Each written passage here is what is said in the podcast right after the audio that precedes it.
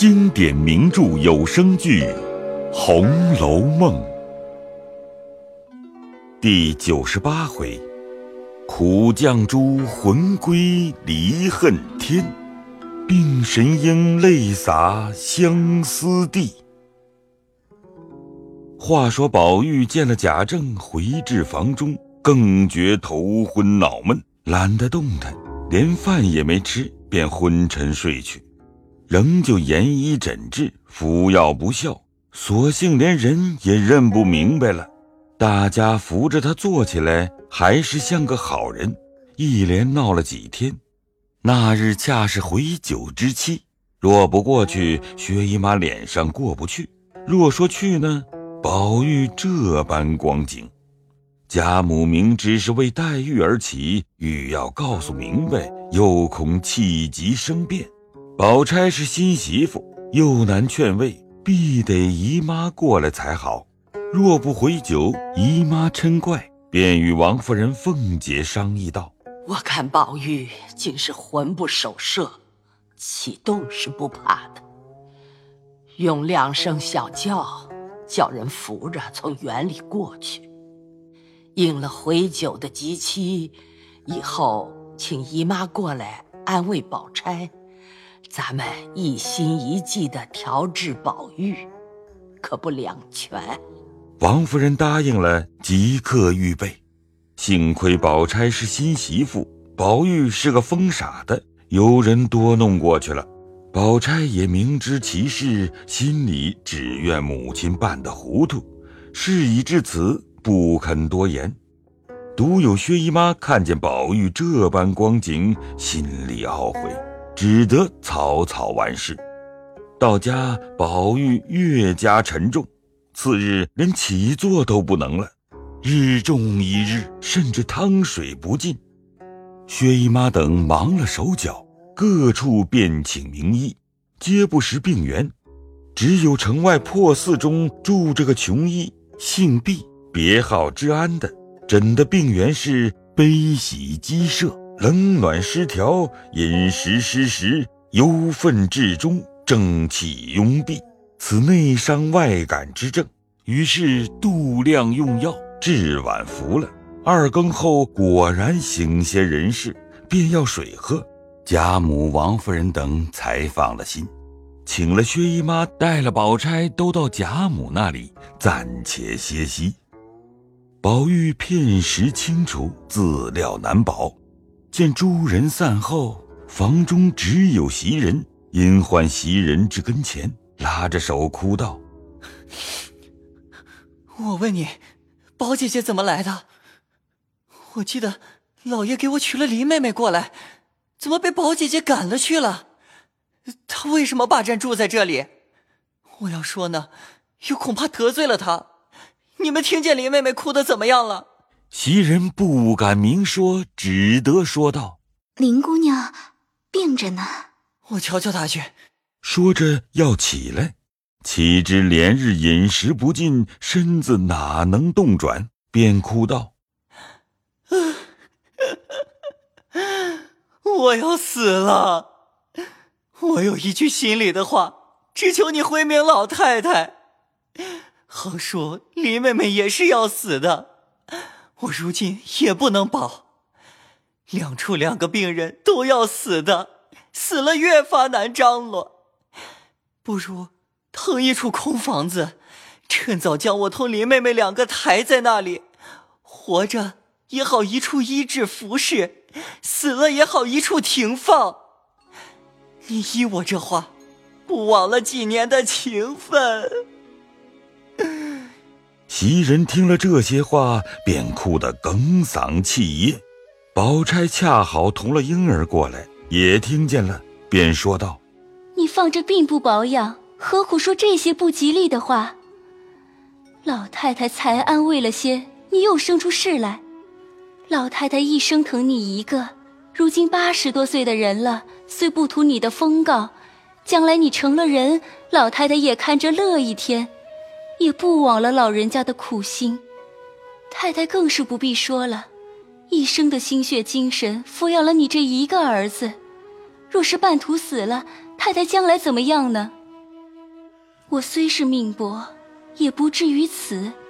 据此三件看来，你便要死，那天也不容你死的，所以你是不得死的。只管安稳着，养个四五天后，风邪散了，太和正气一足，自然这些邪病都没有了。宝玉听了，竟是无言可答，半晌方才嘻嘻的笑道：“你是好些时不和我说话了，这会子说这些大道理的话给谁听？”宝钗听了这话，便又说道：“实告诉你说吧，那两日你不知人事的时候，林妹妹已经亡故了。”宝玉忽然坐起来，大声诧异道：“果真死了吗？果真死了。”岂有红口白舌咒人死的呢？老太太、太太知道你姐妹和睦，你听见她死了，自然你也要死，所以不肯告诉你。宝玉听了，不禁放声大哭，倒在床上。忽然眼前漆黑，辨不出方向，心中正自恍惚，只见眼前好像有人走来。宝玉茫然问道：“借问？”此是何处？那人道：“此阴司泉路，你受未终，何故至此？”日闻有一故人已死，遂寻访至此，不觉迷途。故人是谁？姑苏林黛玉。那人冷笑道“ 哼哼，林黛玉生不同人，死不同鬼，无魂无魄，何处寻访？”凡人魂魄聚而成形，散而为气，生前聚之，死则散也。常人尚无可寻访，何况林黛玉呢？汝快回去吧。宝玉听了，呆了半晌，道：“既云死者散也，又如何有这个阴司呢？”哼哼，那阴司说有便有，说无就无。皆为世俗逆于生死之说，设言以警示，便道上天深怒于人，或不守分安常，或生路未终自行夭折，或使淫欲上气逞凶，无故自允者，特设此地狱，求其魂魄受无边的苦，以偿生前之罪。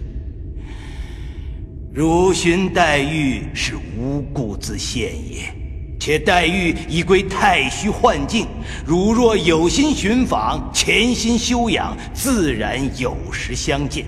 如不安生，即以自行夭折之罪囚禁阴司。除父母外，欲图一件黛玉，终不能矣。那人说毕，袖中取出一石，向宝玉心口掷来。宝玉听了这话，又被这石子打着心窝，吓得急欲回家，只恨迷了道路。正在踌躇，忽听那边有人唤他，回首看时，不是别人，正是贾母、王夫人、宝钗、袭人等围绕哭泣叫着，自己仍旧躺在床上，见岸上红灯，窗前皓月，依然锦绣丛中，繁华世界。定神一想，原来竟是一场大梦，浑身冷汗，觉得心内清爽。仔细一想，真正无可奈何，不过长叹数声而已。宝钗早知黛玉已死，因贾母等不许众人告诉宝玉知道，恐天病难治，自己却深知宝玉之病实因黛玉而起，失欲刺之。故趁势说明，使其一痛决绝，神魂归一，术可疗治。贾母、王夫人等不知宝钗的用意，深怪她造次。后来见宝玉醒了过来，方才放心，立即到外书房请了毕大夫进来诊室。那大夫进来诊了脉，便道：“奇怪，这回脉气沉静，神安欲散。”明日进调理的药就可以望好了。说着出去，众人各自安心散去。袭人起初深怨宝钗不该告诉，唯是口中不好说出，婴儿背地也说宝钗道：“姑娘推性极了。”宝钗道：“你知道什么好歹？横竖有我呢。”那宝钗任人诽谤，并不介意，只窥察宝玉心病，按下针砭。一日，宝玉渐觉神志安定，虽一时想起黛玉，尚有糊涂。更有袭人缓缓的将老爷选定的宝姑娘为人和厚，嫌林姑娘秉性古怪，原恐早夭。老太太恐你不知好歹，病中着急，所以叫雪雁过来哄你的话，时常劝解。宝玉终是心酸落泪，欲待寻死，又想着梦中之言，又恐老太太太太生气，又不能聊开。又想黛玉已死，宝钗又是第一等人物，方信今时姻缘有定，自己也解了好些。宝钗看来不妨大事，于是自己心也安了。只在贾母、王夫人等前进行过家庭之礼后，便设法以示宝玉之忧。宝玉虽不能时常坐起，一常见宝钗坐在床前，禁不住生来旧病。宝钗每以正言劝解，以养身要紧，你我既为夫妇，岂在一时之余安慰他？那宝玉心里虽不顺遂，无奈日里贾母、王夫人及薛姨妈等轮流相伴，夜间宝钗独去安寝，贾母又派人服侍，只得安心静养。又见宝钗举动温柔。也就渐渐地将爱慕黛玉的心肠略移在宝钗身上，此是后话。却说宝玉成家的那一日，黛玉白日已昏晕过去，却心头口中一丝微气不断，把个李纨和紫娟哭得死去活来。到了晚间，黛玉却又缓过来了，微微睁开眼，似有药水药汤的光景。此时雪雁已去，只有紫娟和李纨在旁。紫娟便端了一盏桂圆汤和的梨汁，用小银匙灌了两三匙。黛玉闭着眼静养了一会子，觉得心里似明似暗的。此时李纨见黛玉略缓，明知是回光返照的光景，却料着还有一半天耐头，自己回到稻香村料理了一回事情。这里，黛玉睁开眼一看，只有紫娟和奶妈并几个小丫头在那里，便一手攥了紫娟的手，使着劲儿说道：“我是不中用的人了，你服侍我几年，我愿指望咱们两个总在一处，不不像我。”说着，又喘了一会子。闭了眼歇着，紫娟见他攥着不肯松手，自己也不敢挪动。看他的光景比早半天好些，只当还可以回转。听了这话，又寒了半截儿。半天，黛玉又说道：“妹妹，我这里并没亲人，我的身子是干净的。”好歹叫他们送我回去。说到这里，又闭了眼，不言语了。那手却渐渐紧了，喘成一处，只是出气大，入气小，已经猝急的很了。紫娟忙了，连忙叫人请李纨。可巧探春来了，紫娟见了，忙悄悄的说道：“三姑娘，瞧瞧林姑娘吧。”说着，泪如雨下。探春过来摸了摸黛玉的手，已经凉了，连目光也都散了。探春、紫娟正哭着叫人端水来给黛玉擦洗，李纨赶忙进来了。三个人才见了，不及说话，刚擦着，猛听黛玉直声叫道：“宝玉，宝玉，你好。”说到“好”字。便浑身冷汗，不作声了。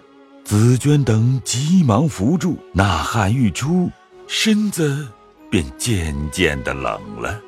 探春、李纨叫人乱着拢头穿衣，只见黛玉两眼一翻，呜呼！